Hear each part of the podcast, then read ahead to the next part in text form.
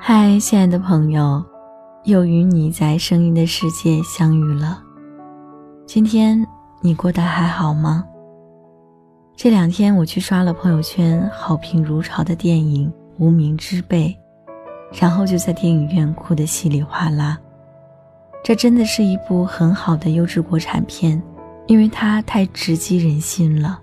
片中的每一名无名之辈，都在自己局限的人生里。全力以赴地活着，这与我们真实的生活多像啊！虽然住在混沌的深海，却还是奋力朝着有光的海面游去，从未放弃过。所以啊，无论你今天过得好不好，明天依然是新的一天，你依然可以重新出发。而今晚夜袭在蜻蜓 FM 和你分享的故事，是关于爱情的取舍。希望这个故事能给你一些在爱里勇敢做自己的勇气。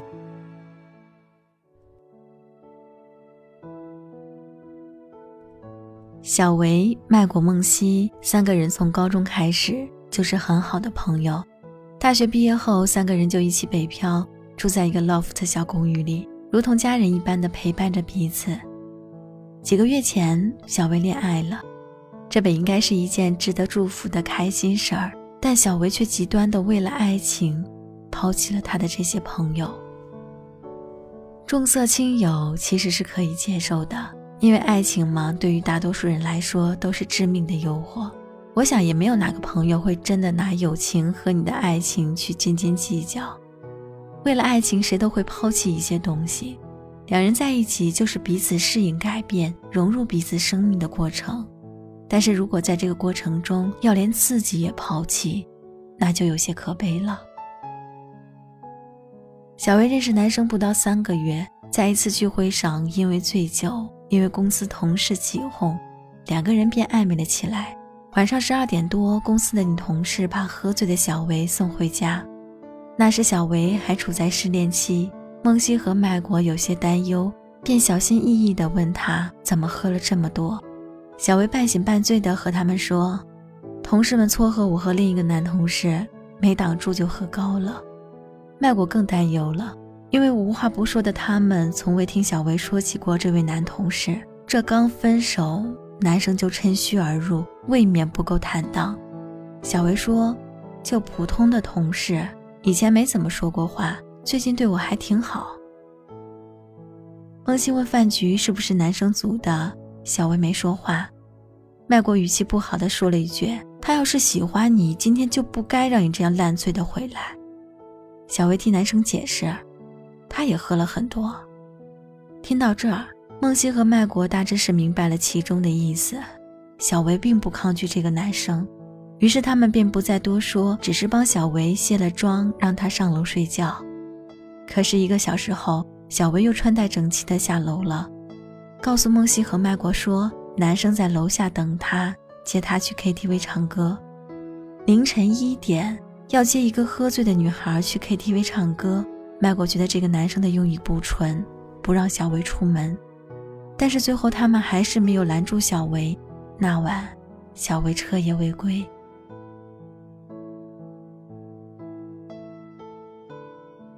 第二天，小薇回家的时候，他们假装生气，不和小薇说话，僵局持续了很久。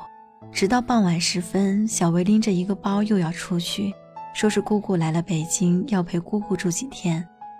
那会儿，梦溪和麦国压根没往他俩会同居的份上想，任他去了。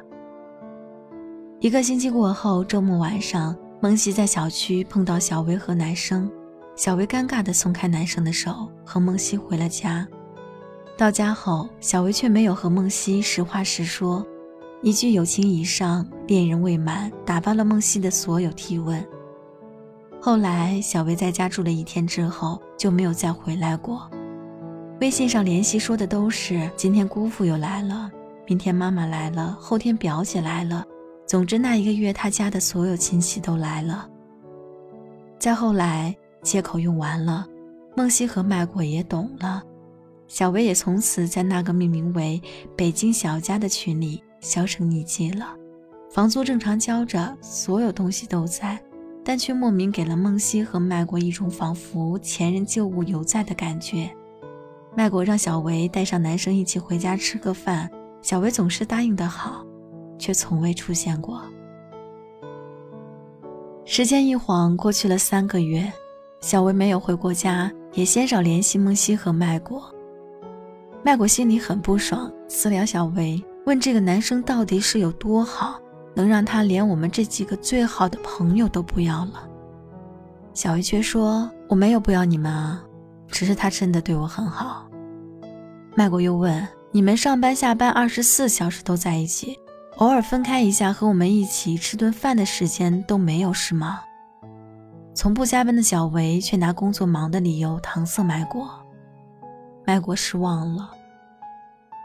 再后来，到每年一次的三人旅行时间，小薇也没有参与。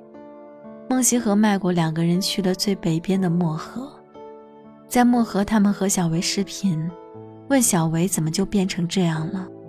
小薇抽泣着说：“之前分手我很痛，我只想好好珍惜和他在一起的分分秒秒，其他的我顾不了了。”梦溪听了说。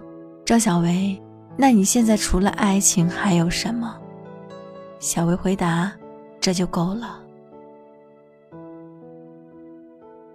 我不敢想象这种除了爱情什么都没有的人生到底是怎样的，至少在我看来是可怕的。用人生的全部精力去爱一个人，然后朋友、工作、爱好什么都不要了。我想这样的爱对于被爱者来说也是一种压力吧。这相当于一个人为了你而放弃了整个人生啊！他的世界从此只围着你转。从某种角度来说，你也要给予他你的所有，因为只有这样，你们的关系才能对等。我们经常会羡慕荧幕上的爱情，为什么羡慕呢？因为那是我们觉得最好的爱情。可是，最好的爱情是什么样的呢？是我们因为这份爱都变成了更好的自己。好的爱情，好的伴侣，一定是会让你看到更多彩、更立体的世界。后来，那个说要娶小薇的男生，最终没有娶小薇。男生说，他最开始喜欢小薇，就是喜欢她身上那股放荡不羁、潇洒、敢为朋友两肋插刀的劲儿。但恰恰这是前任要和小薇分手的理由。所以，在这段感情里，小薇抹去了自己的潇洒，杀死了自己的友情。分手之前，小薇从他们的北京小家里退租了，没给自己留一条退路。分手后，她的伤心无人诉说，拎着行李从男生家里出来的那刹那，心痛的连哭的力气都没有。她回到北京小家，敲着门。对麦果和梦溪说：“收留我几天好吗？”麦果、梦溪没有拒绝，但这个复式小公寓已经有新的人入住了。小薇原本的家真的成了一个暂时歇脚的收留所。当我听完小薇的这个故事，说实话，我有些可怜这个姑娘，可怜她把爱情当全部，而爱情只当她是废物。她爱那个男生没有错，错的是她太早为这个男生抛弃一切，错在她忽略了爱情，不光是爱对方，也要在爱对方的同时更加爱自己。在爱情里，谁都会有迷茫的时候，谁都会为了爱而牺牲的时候，但是一切都该有度，不要牺牲到一无所有。别忘了，爱情的本质不是痛苦，而是要更好的生活。为传宗接代而结婚在一起的旧时代早就已经过去了，所以你的爱情应该是让你的世界多一抹颜色，而不是让你世界的颜色消失的只剩灰白。爱是美好的，愿我们都能正确去爱。好了，今晚的故事讲完了，晚安，好吗？